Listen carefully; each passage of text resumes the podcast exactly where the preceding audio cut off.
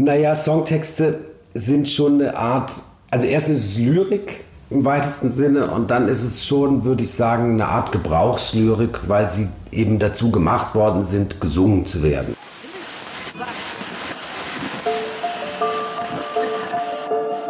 Herzlich willkommen zu Hansa Rauschen, dem Literaturpodcast des Hansa Verlages. Mein Name ist Florian Kessler.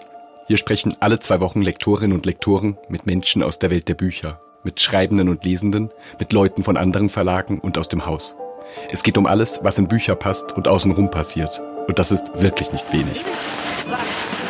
Hier im Podcast wollen wir immer mal wieder die verschiedensten Personen nach ihrem eigenen Lesen fragen, nach für sie wichtigen Büchern und ihrem Blick auf die derzeitige Literatur. An wen man mit Fragen nach so etwas in diesem Frühjahr kaum vorbeikam, war unser Gast dieser Folge, Dirk von Lotzo. Dirk von Lotzo ist bereits seit den frühen 90er Jahren jedem ein Begriff, der sich für Musik und Diskurse und solche Dinge interessiert. Neben seiner Band Tokotronic und einigen anderen Musikprojekten hat er sich immer wieder auch auf anderen Wegen geäußert, etwa mit vielen Texten und Kritiken in der Zeitschrift Texte zur Kunst. Vor kurzem hat er nun sein erstes eigenes Buch veröffentlicht, aus dem DAX-Bau, erschienen bei Kiepenheuer und Witsch. Damit das hier keine reine Nabelschau wird, wollen wir im Hansa-Podcast so wie hier in der Folge immer mal wieder auch Autorinnen und Autoren kleinerer und größerer anderer Verlage interviewen. Mit Dirk von Lotzo diesmal hat die Hansa-Lektorin Lina Musur gesprochen. Lina ist 1980 geboren und war nach dem Studieren lange hier bei Hansa in München, wo sie vor allem deutschsprachige Literatur gemacht hat. Dann ist sie zum Aufbauverlag nach Berlin gegangen und von dort inzwischen wieder in das Team von Hansa Berlin gewechselt. Das Gespräch rund um Literatur, lauter Lieblingsbücher und das Glück des Schreibens ebenso wie des Lesens haben Dirk von Lotzo und Lina Musur bei Lina zu Hause aufgezeichnet weil es im Verlag dort in Berlin immer viel zu unruhig ist. Viel Spaß!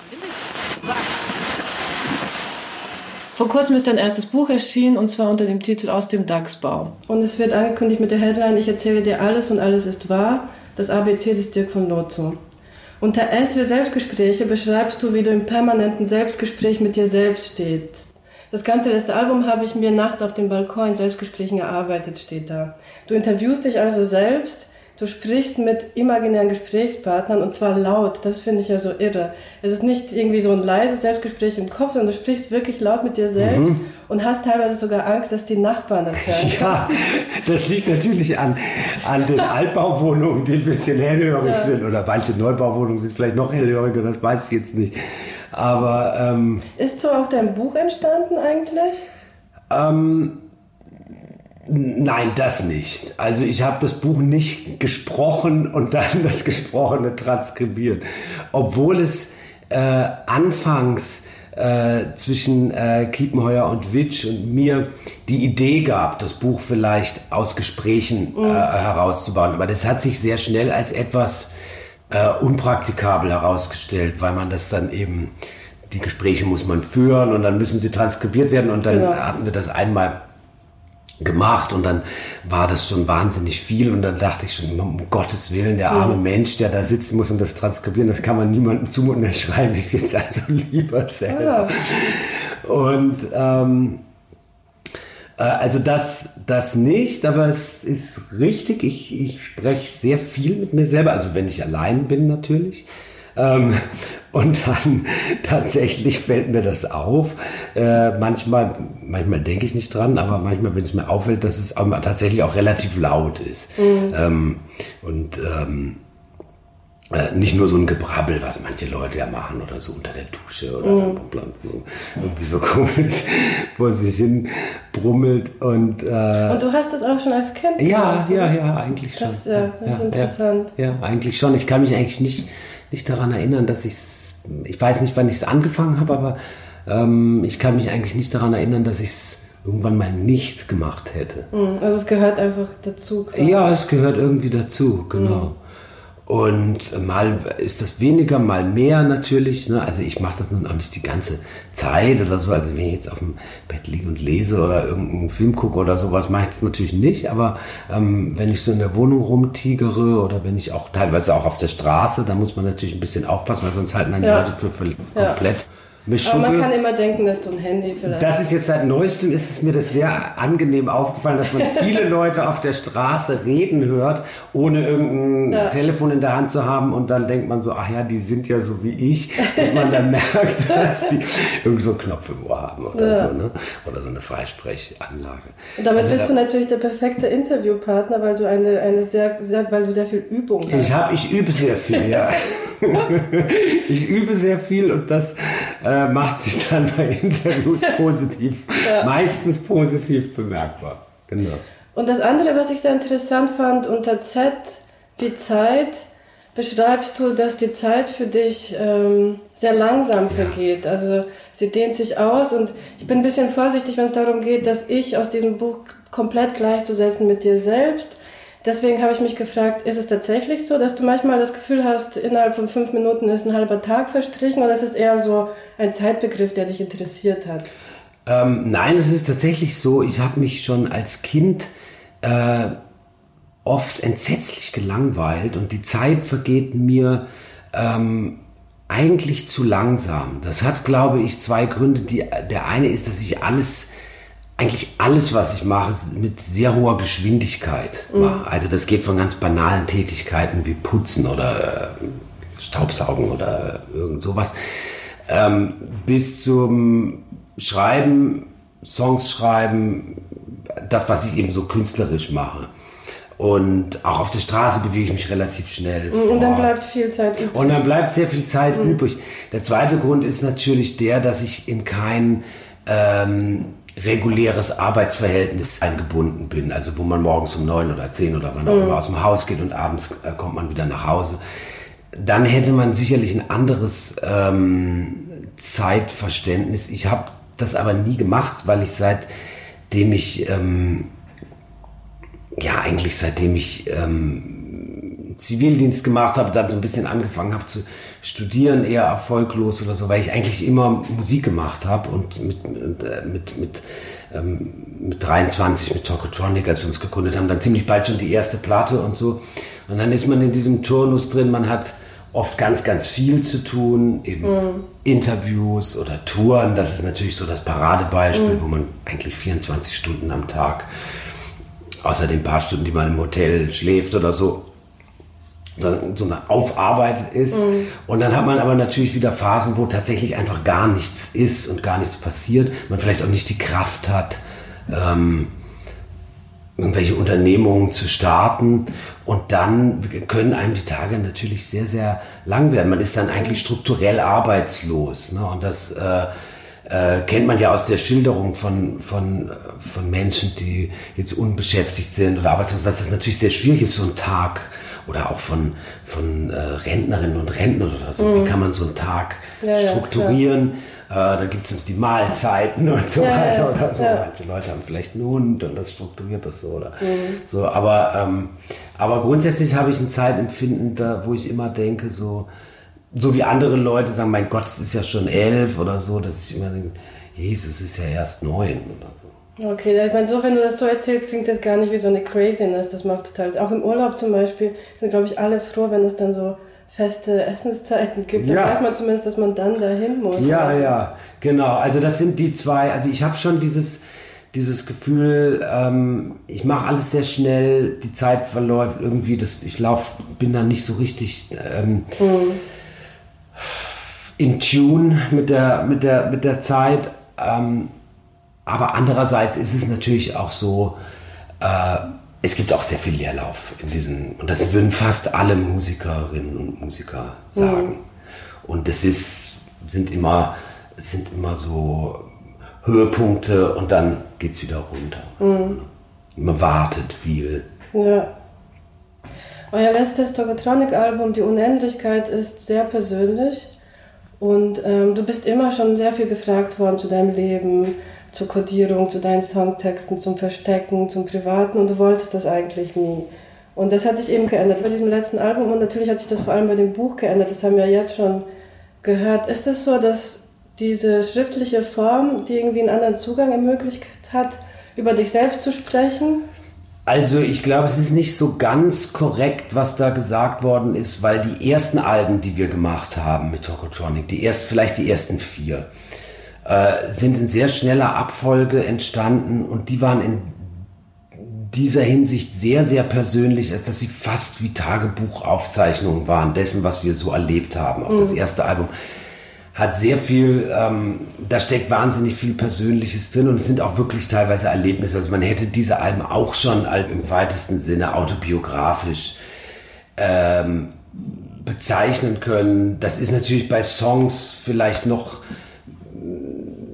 mehr als bei Literatur, äh, wo, man, wo es die Problematik sicherlich auch gibt. Es ist natürlich so, es ist alles immer ein bisschen autobiografisch. Ja, ja, und wenn man ja. Songs schreibt, schöpft man immer so ein bisschen aus seinem Leben. Und also man kann schlechten Song über, äh, also es gibt solche Beispiele, dass man über das Bruttosozialprodukt Songs schreibt und so. Das ist aber, ähm, also für mich war das immer ein bisschen sehr abstrakt. Also ja. Deshalb waren diese ersten Alben sehr, eigentlich schon sehr persönlich, fast wie so Momentaufnahmen, Skizzen kleine äh, Postkarten oder Flaschenposten oder so, die man abschickt.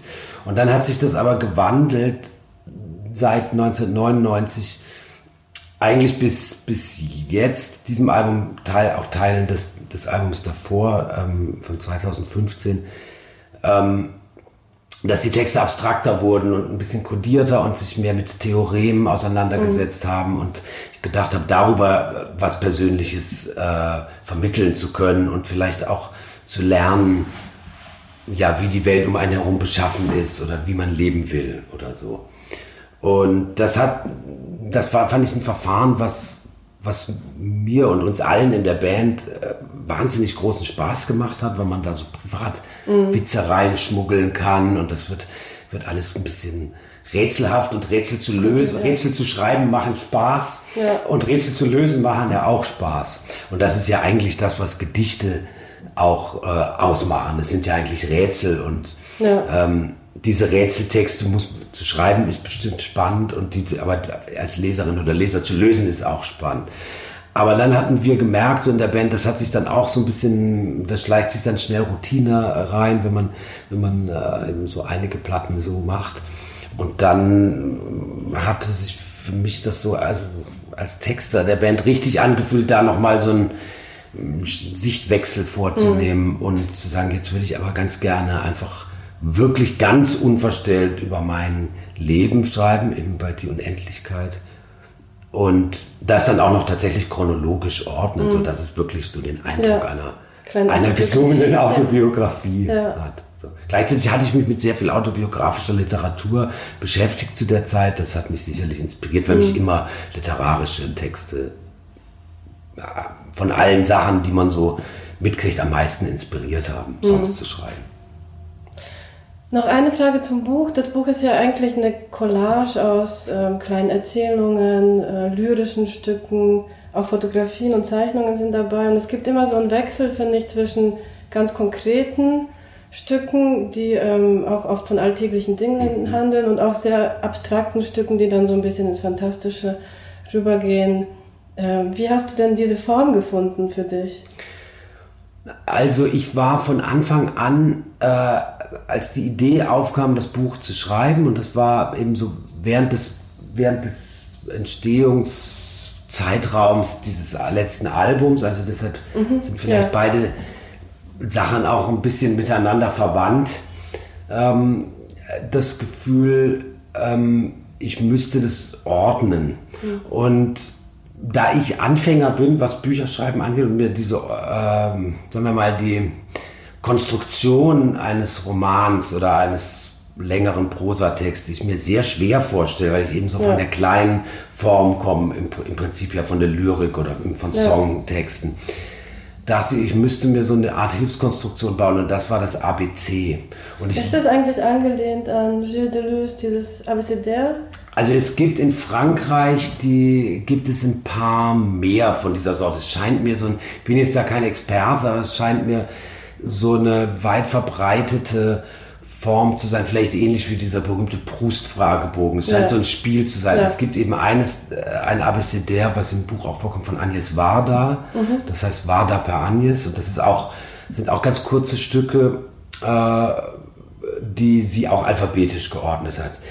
Bin mir nicht sicher, ob es nicht eins von Toni Negri auch gibt, mhm. könnte sein. Aber natürlich dieses Deleuze Abecedär, das ja ein, eigentlich ein, ein Film, Film, ist. Oder es wurde, glaube ich, als Serie ausgestrahlt. Mag sein, dass es von das Arte war oder ja. so. Ne? Und das ist eine Arte-Produktion oder eine ja. Produktion vom französischen Fernsehen. Aber ich kenne es eben nur als DVD-Box.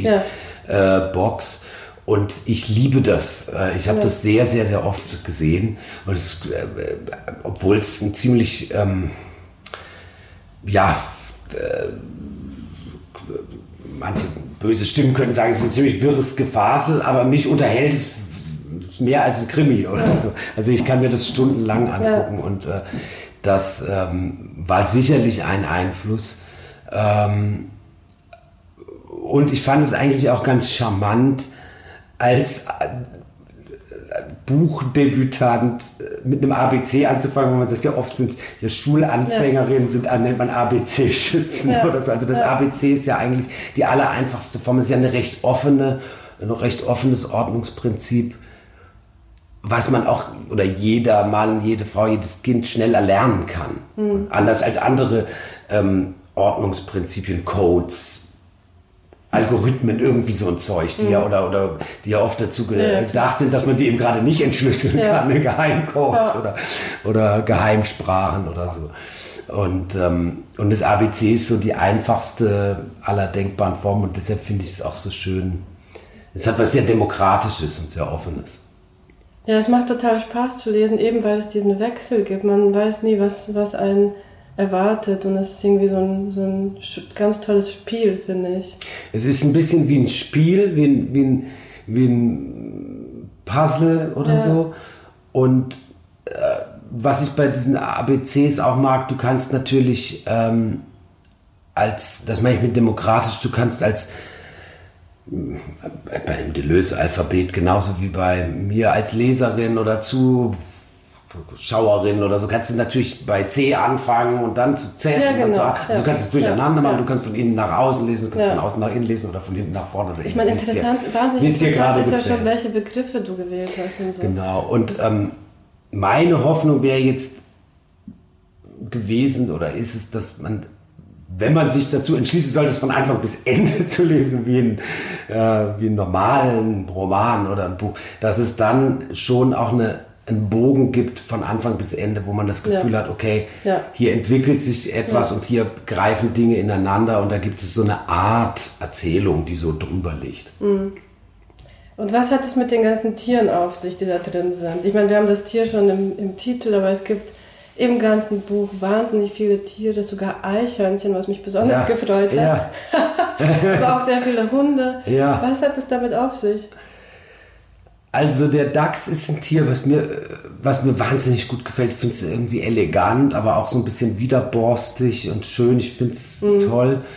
Ähm, dann hatte ich irgendwie so festgestellt, ich habe so seit ich meine, ich ein bisschen graue Haare bekommen. Das sieht man, da hat man so eine leichte Ähnlichkeit mit einem Dachs, habe ich so an mir selber festgestellt. Ich habe manchmal auch so ein bisschen verschattete Augen.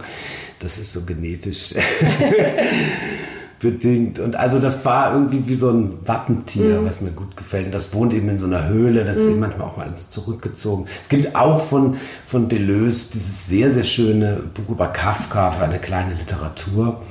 Und ähm, natürlich hatte ich auch das Gefühl, dieses Buch könnte so eine Art kleine Literatur sein, weil sie mhm. ganz klar, manchmal ja ganz kleine Texte, manchmal ja, sogar nur ein Satz sind. Es gefällt mir eigentlich wahnsinnig gut. Und da in diesem Kafka-Buch vergleicht er auch äh, die Schriftsteller, die ihm eine kleine Literatur herstellen, ähm, mit Mäusen oder. Maulwürfen und, oder eben auch solchen Dachsen oder diesen, ja. diesem Getier, was da so ja. im Waldboden ja. so Höhlen gräbt. Das sind natürlich dann so diese typisch deleuzianischen Rhizome und, und Gänge und alles ist miteinander verbunden. So eine Unterhöhlung des, mhm.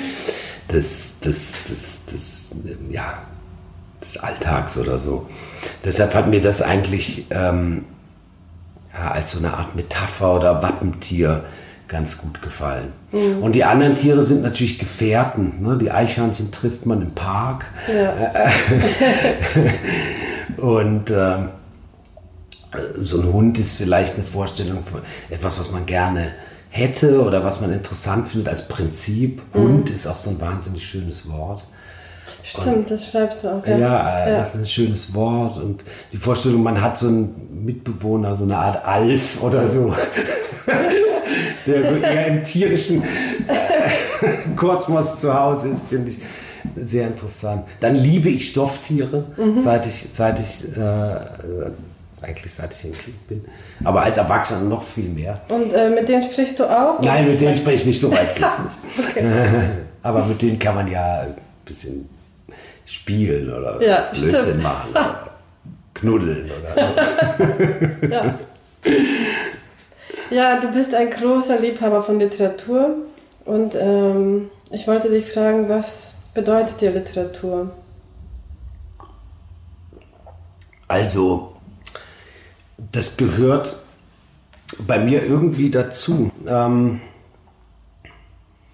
es, ist, es ist eine Sache, die mir über die Jahre, seitdem ich lesen kann und lese, also eigentlich seit ich Schüler war, nie wirklich langweilig geworden ist.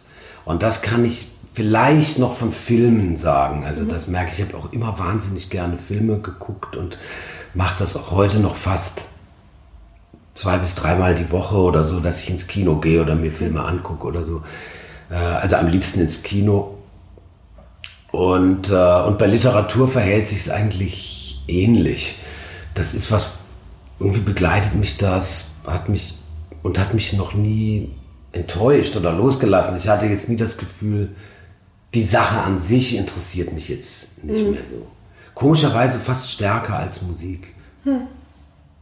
Und ist es denn so, dass ähm, diese Begeisterung für Literatur immer neu entwickelbar ist für dich? Oder, also zum Beispiel, ähm, ich weiß, dass die Autoren, die ich ähm, als Jugendliche, die ich so wahnsinnig toll fand, ich kann jetzt noch aufrufen, wie ich zum Beispiel das erste Mal Max Frisch Stiller gelesen mhm. habe und dann dieser Satz, ich bin nicht stiller und das ganze Buch über geht es aber darum, dass alle sagen, er ist stiller und ich war einfach fassungslos, weil mich das so umgehauen mhm. hat. Aber ich habe gar keine Ahnung, ich habe das seitdem nicht gelesen. Ja. Ich würde jetzt jederzeit immer sagen, dass es ein wahnsinnig tolles Buch ist, mhm. aber ich weiß es eigentlich gar nicht mehr. Also begeisterst du dich ständig immer wieder für neue Literatur, da hältst du auch an den Dingen sehr stark fest. Ähm. Also es ist mit Sicherheit so, wie du das jetzt beschreibst, wenn man Bücher zu einer bestimmten Zeit gelesen hat, dann sind sie irgendwie sakrosankt und mhm. dann hat man das Gefühl, das ist was, das hat mich, weil man ja auch eine gewisse Zeit mit so einem Buch verbringt und man hat dann Erinnerungen daran oder an die Zeit, zu der man das gelesen hat. Ähm, aber es gibt schon Literatur, die mir ganz viel bedeutet hat, die ich dann in Abständen so ein bisschen wieder überprüfe und dann feststelle, ja. daran gibt es Sachen, die finde ich immer noch ganz, ganz toll. Und manche Sachen äh, finde ich ähm, schlecht oder würde, würde, ich, würde ich kritisieren wollen. Das geht mir bei manchen Schriftstellerinnen mhm. und Schriftstellern so. Mhm. Ähm, Gibt es denn Autoren, die dich schon sehr lange begleiten? Ja, also ein Beispiel zum Beispiel wäre, als ich 18, 17, 18, 19 war, war ich, äh, habe ich Thomas Bernhard für mich kennengelernt und fand das, mich hat das total umgehauen, mhm. weil ich Punk war in der Schule und dann hatte ich eben, das hatte man in der Schule nicht gelesen und wenn man diese, ja, Hasstiraden über eben nicht, in dem Fall ist es Österreich, das ist, nicht, das ist eigentlich das nicht entnazifizierte Österreich mhm. oder ewig postnazistische Österreich liest, fühlt man sich da sehr äh, zu Hause, also in diesem Gefühl, man ist ein Außenseiter oder man gehört nicht dazu oder es ist so ein, es hat so ein geiles Fuck you Gefühl oder so, obwohl die Themen, um die es da geht, viel bildungsbürgerlicher sind, als das, was mich zu der Zeit begeistert hat. Es geht ja sehr oft um klassische Musik oder Theater. Ja, ja, ja. aber es ist vor allem auch diese, dieser revolutionäre Ton eigentlich. Der Ton ist es eigentlich. Und wir alle beleidigt die ganze Zeit. Genau, und das hat, hat, mich, hat mich sehr, sehr lange begleitet und finde ich, finde ich, ähm, finde ich immer noch toll. Und wenn ich jetzt einen Satz ist, man erkennt es eben sofort wieder ja. und es ist so, es ist wie so ein ja, wie so eine geile Band, die, wo man denkt, man, wenn man einen Ton, wenn die einen Ton spielen, ja, merkt man gleich, das ja. ist so. Aber ich habe es jetzt zum Beispiel äh, vor ein paar Jahren oder zehn Jahren oder so nochmal wieder ähm, ich glaube, als dieses Buch Meine Preise erschien mhm. und als sie das rausgebracht haben, dann habe ich mich, habe ich das so wahnsinnig gern gelesen. Das war, glaube ich, als Fortsetzungsroman der FAZ oder ja, so. Ja, habe ich immer gekauft und das ist herrlich.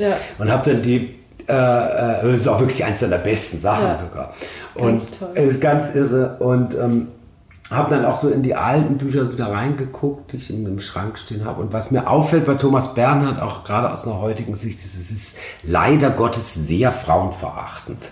Also Frauen kommen in den Büchern, es ist sozusagen qua Ausschluss Frauenverachtend, weil sie einfach nicht vorkommen. Und wenn sie vorkommen, werden sie mit noch schlimmeren Ja. Hasstiraden bedacht als Ja. die Männer.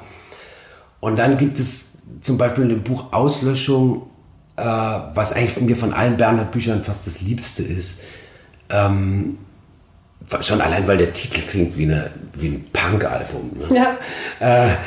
ähm, gibt es dann die Figur der Maria, die so ein bisschen nach Ingeborg Bachmann modelliert ist. Und das ist eine ganz perfide Strategie von ihm, weil das ist dann die Ausnahmefrau.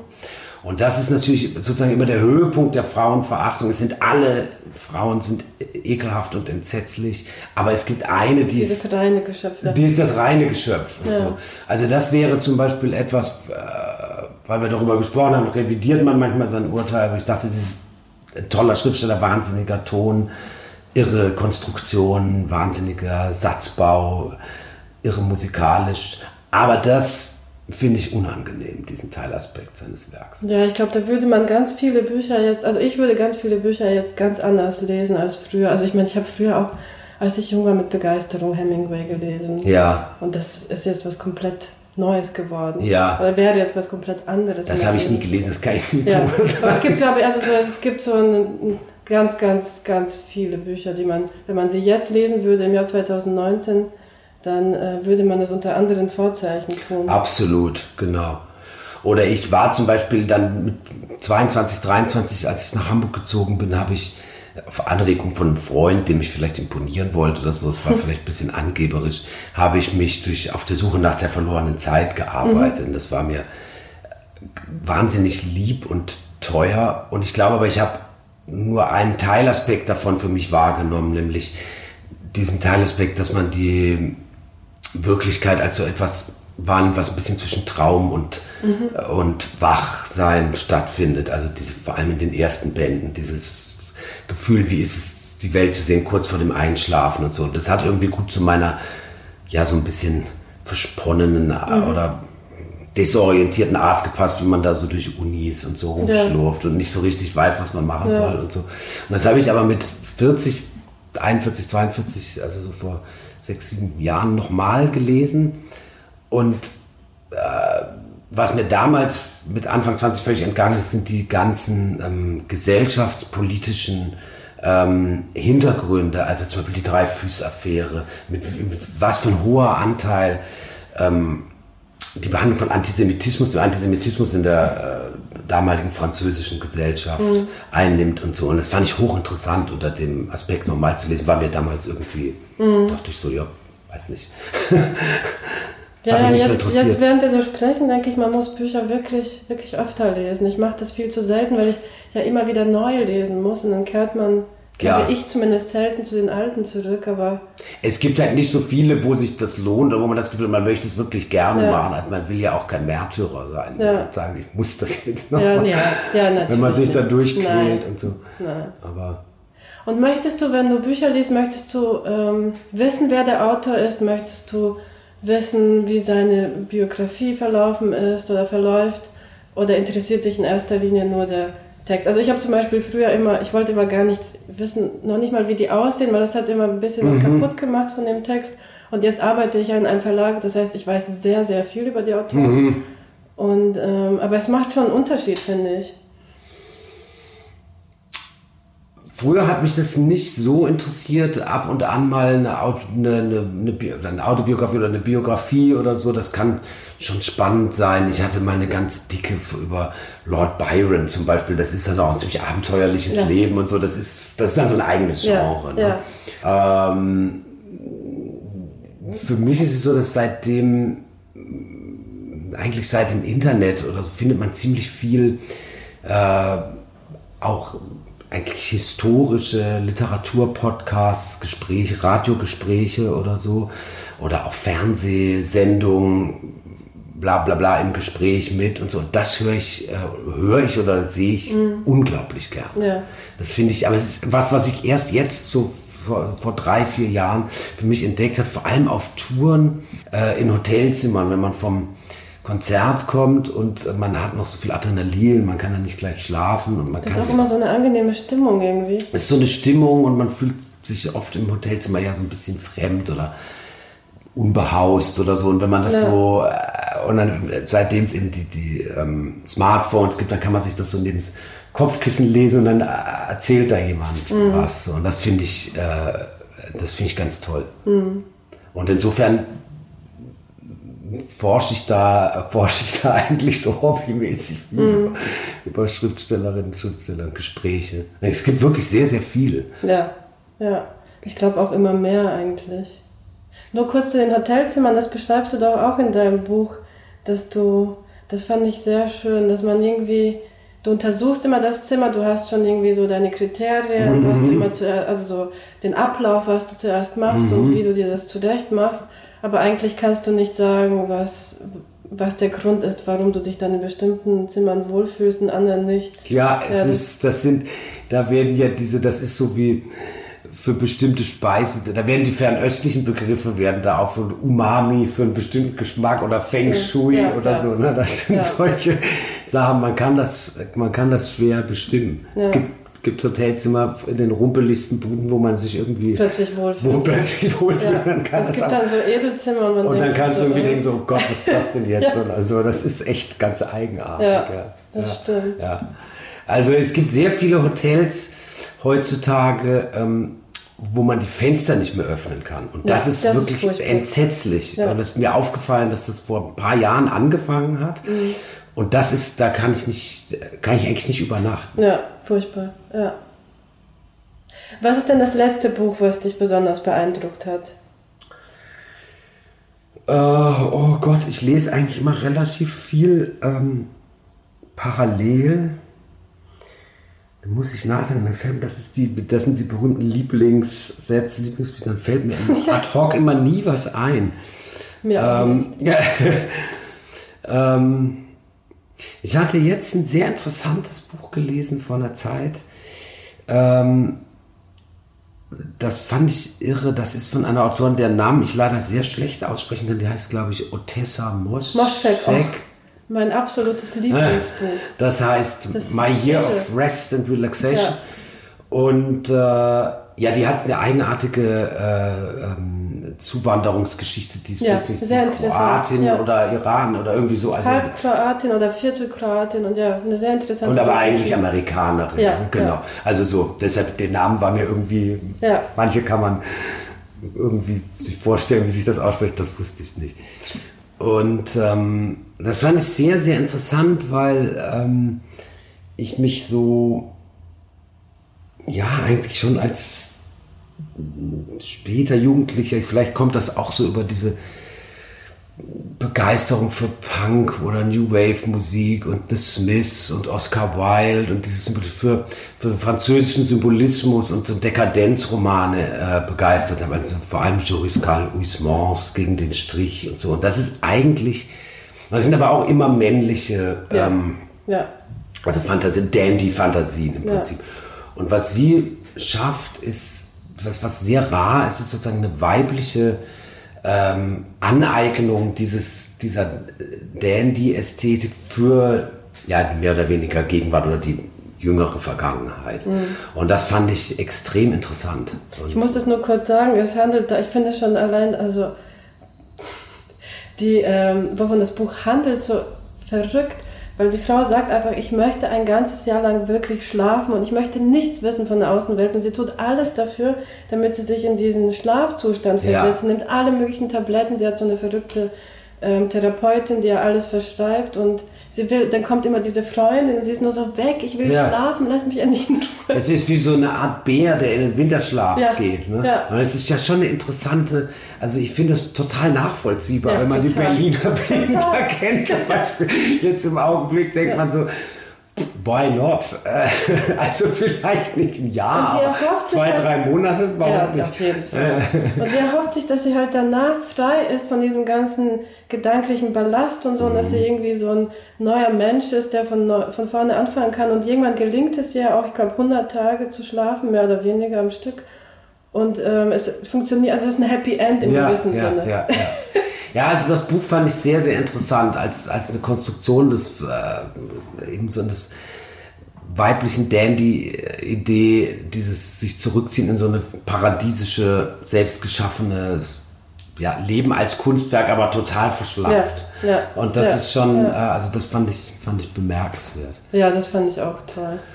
Und ja, dann sind es natürlich so die, sonst noch so die üblichen Verdächtigen, was man, was man mitbekommt. Ich fand das, den ersten Band von Vernon Subutex toll, äh, von Virginie Despont. Das hat mich sehr, sehr berührt, weil es in gewisser Hinsicht eine Geschichte ist, die mir sehr vertraut ja. ist und weil ja. ich einfach meine ganze Jugend und frühe Erwachsenenalter im Plattenleben ja. verbracht habe. Und weil es eine Welt ist, die es nicht mehr gibt. Und das hat mich sehr tief berührt. Das ist eigentlich die Geschichte ja, der Leute, die, die so in dieser Musikwelt ähm, aufgewachsen sind und daran auch so eine Erfüllung mhm. gesehen mhm. haben. So, das hat mich, also speziell der erste Band und vor allem auch das Ende, das fast wie so eine Art Langgedicht. Äh, ich lese das gerade. Ja, also. Genau, okay, ich will nicht vorgreifen. Also das fand ich, das hat mich sehr, ähm, sehr bewegt. Band 2 und 3 habe mich da auch schon weniger interessiert. Ja. Aber das, äh, ja. das fand ich, äh, das fand ich toll. Mhm. Und so gibt es äh, gibt's immer, gibt's immer wieder ähm, Entdeckung.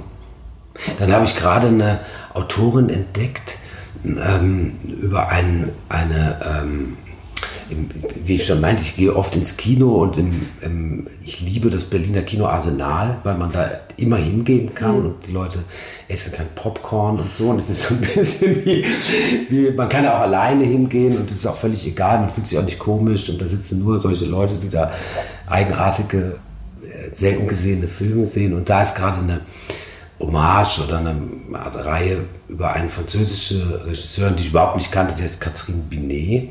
Und die hat einen Film gemacht, dessen Titel mir jetzt auch entfallen ist, Die Comtesse de la mhm. irgendwas. Und das ist sehr inspiriert von einer Erzählung einer, ich glaube, Schweizer Schriftstellerin aus den 20er, 30er Jahren, die heißt Dunkler Frühling und die Frau heißt Unika Zürn. Und das ist eine Literatur, die auch, das ist auch eine kleine Literatur, aber es ist hochinteressant. Mhm. Das habe ich mir jetzt zum Beispiel antiquarisch besorgt. Mhm.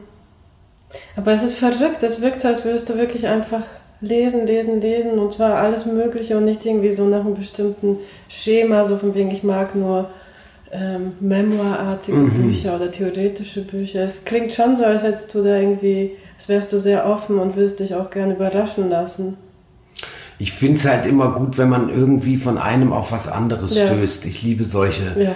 Vorgänge, eben wie mit dieser, mit dieser Filmemacherin, mhm. die ich nicht kannte. Und dann guckt man sich es aber an, wenn man langweilig ist, vielleicht. Der Zeit, ja. Tag muss ja rumgebracht werden und dann kommt man von da auf, auf irgendwas anderes und von dem kommt man vielleicht toll. wieder auf. Das mag ich eigentlich. Aber es täuscht, ich lese auch nicht so viel. Ich bin auch einfach oft zu faul und oft liege ich auch nur blöd rum und spiele mhm. am Handy rum oder, ja, oder so.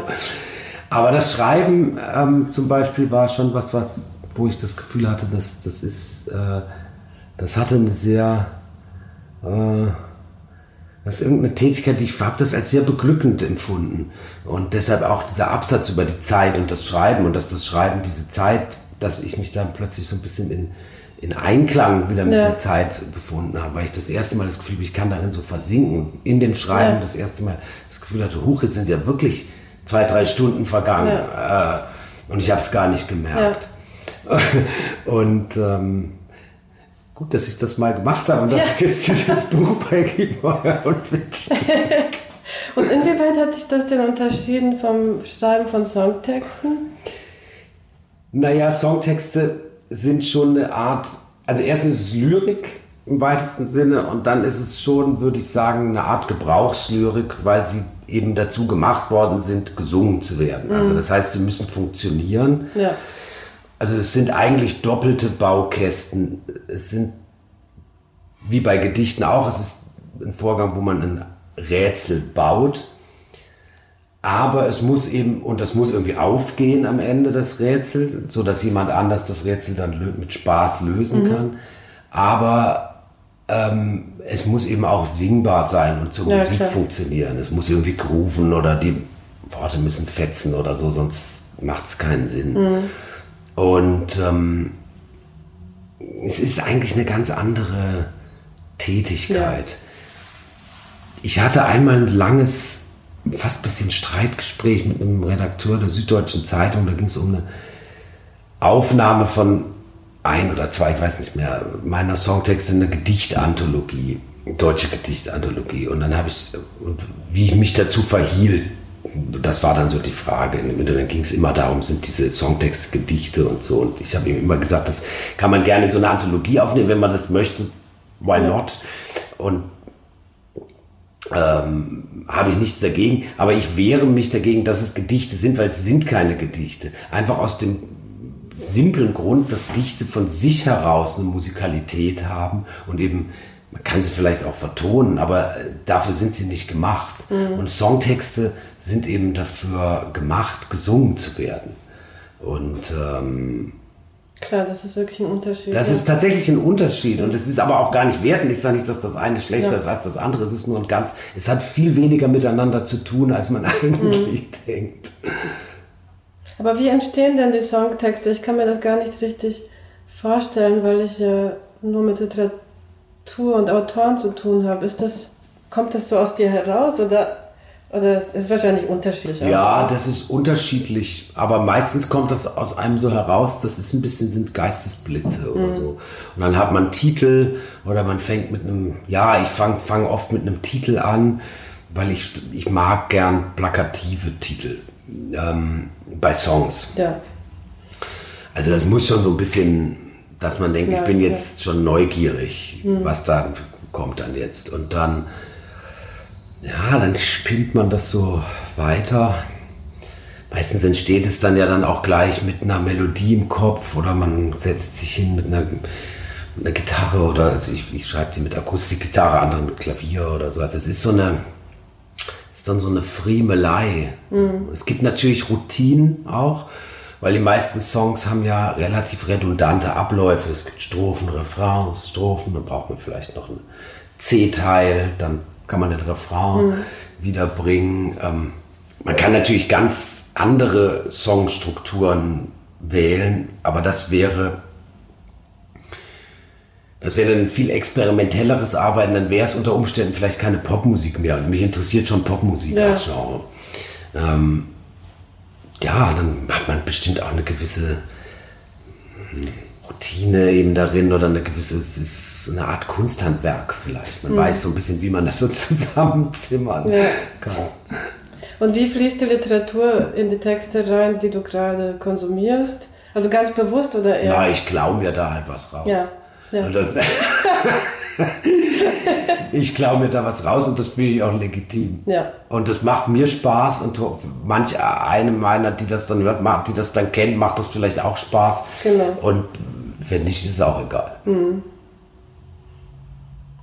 Ähm, eine Frage noch zur Literatur bzw. zu Serien. Ist es so für dich, dass wie für viele andere Serien nicht das Fernsehen ersetzt haben, sondern eigentlich auch ein bisschen die Literatur? Ich meine, bei Dubai ähm, hieß es, dass das dass der neue Balzac. Mhm. Ähm,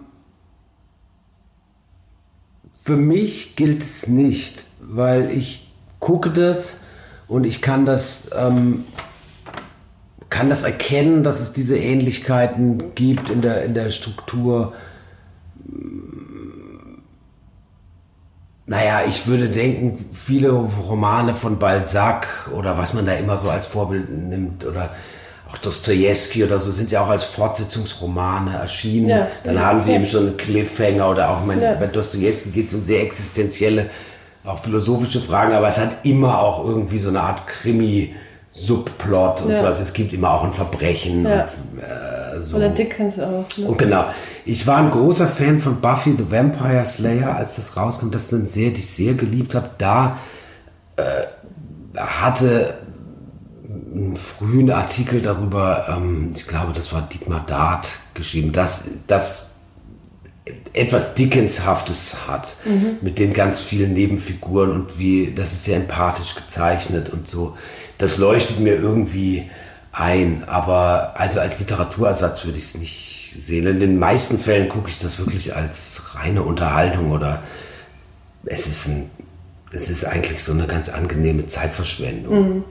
Ich finde, das ist was, was man gut im, im Bett an dunklen Wintertagen kann man sich das ja, so. Klar. Aber ich, bei mir geht es ehrlich gesagt ein bisschen da rein und da wieder raus. Also ich behalte ja. davon nichts.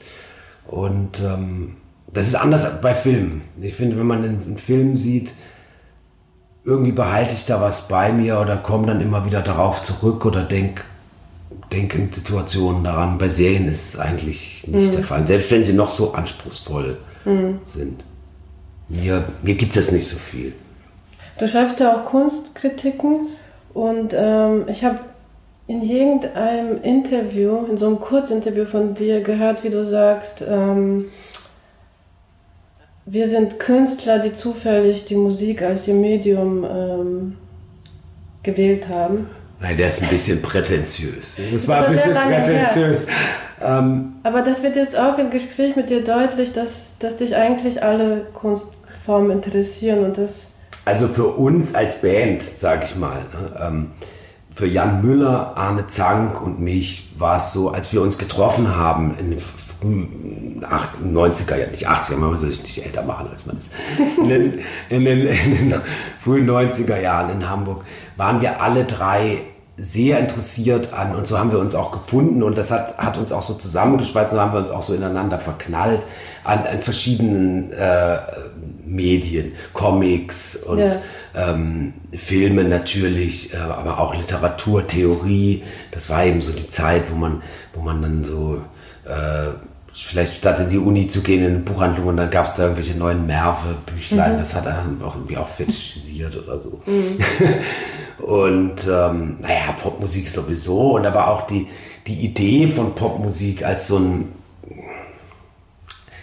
klingt auch prätentiös, Gesamtkunstwerk oder so, wo, wo das Artwork dazugehört mhm. und ja, die Klamotten ja, und natürlich das Publikum und dass dadurch überhaupt erst alles das zu dem wird, was man als Popmusik bezeichnet. Ich habe das, glaube ich, in einem Interview deshalb gesagt, weil wir so oft äh, darauf angesprochen wurden, dass wir vor allem in unserer Frühphase so unglaublich schlechte Musiker waren.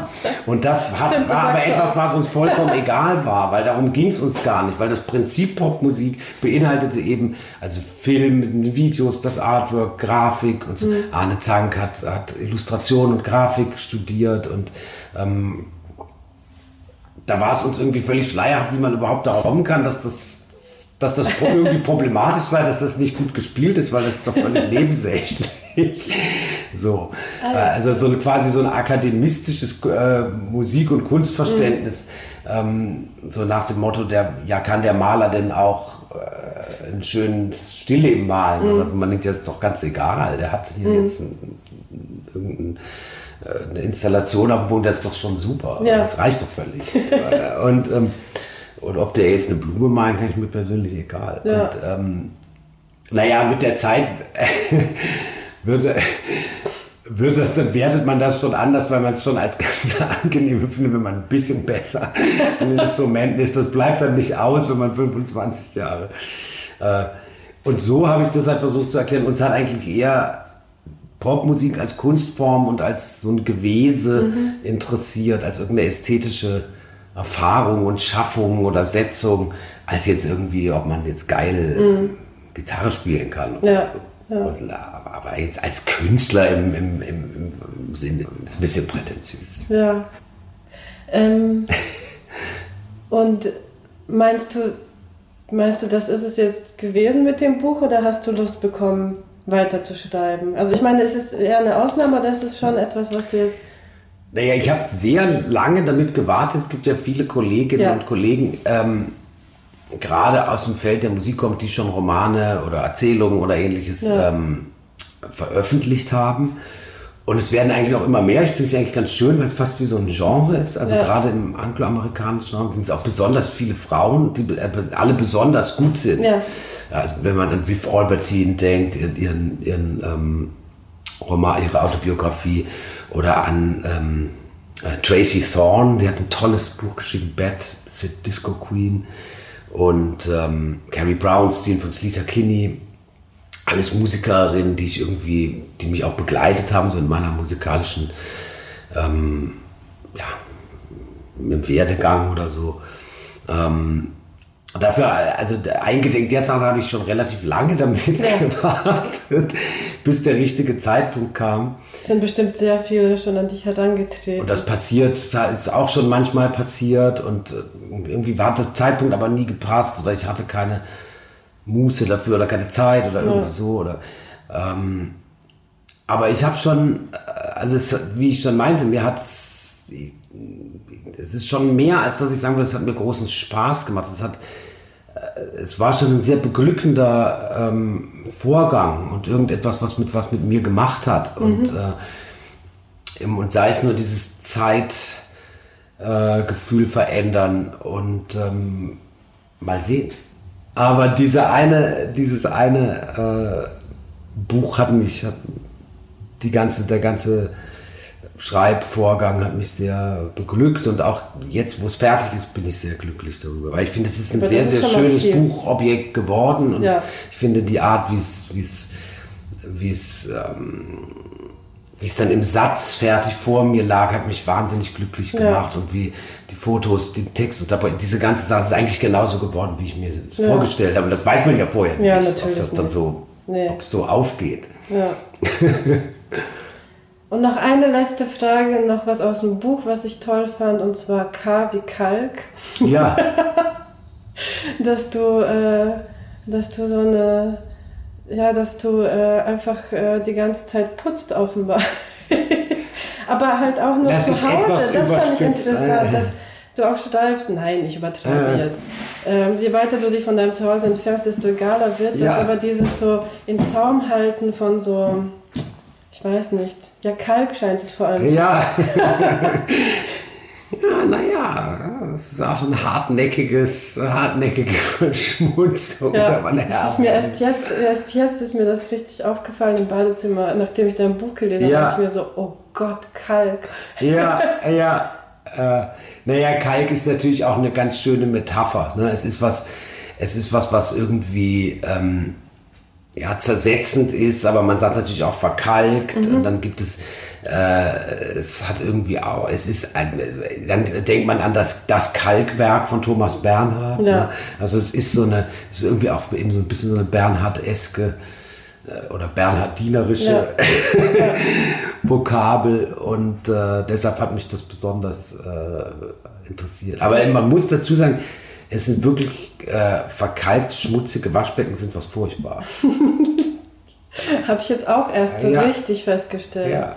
Aber wenn man da einmal, ja, wenn man einmal anfängt, dann ist es schwer aufzuhören. Naja, man, ja, wenn man einmal anfängt, ist es schwer darauf aufzuhören. Darauf zu achten. Ja, genau. Und das ist es. Man darf halt überhaupt nicht damit anfangen. ich versuche immer die Augen zu verschließen, ja, ja. Wenn man irgendwann damit anfängt, dann äh, kommt man da nicht mehr raus aus nee. der Nummer. Nee. Und na, ist vielleicht auch ein bisschen Hobby. weil du ja so viel Zeit hast. Weil man Manchmal. Zeit hat, genau. Dann kann man beim, beim Putzen oder so rum feudeln oder äh, gut, Staubsaugen ist ein bisschen laut, aber so, da kann man Selbstgespräche dabei führen und das macht nun wirklich fast jeder, dass man, wenn man beim Putzen, dass man irgendwie mhm. sagt, na jetzt muss ich hier, oh nee, und also da kommt einem das dann noch relativ normal vor. Mhm. Oh, okay. Also, ja, aber es ist natürlich, es ist mir selber als äh, kurios aufgefallen und deshalb habe ich es auch als mitteilsam empfunden. Ja, ja, fand ich toll. Äh, vielen Dank für das Gespräch. Ja, bitte. Schön, dass du da warst. Ja.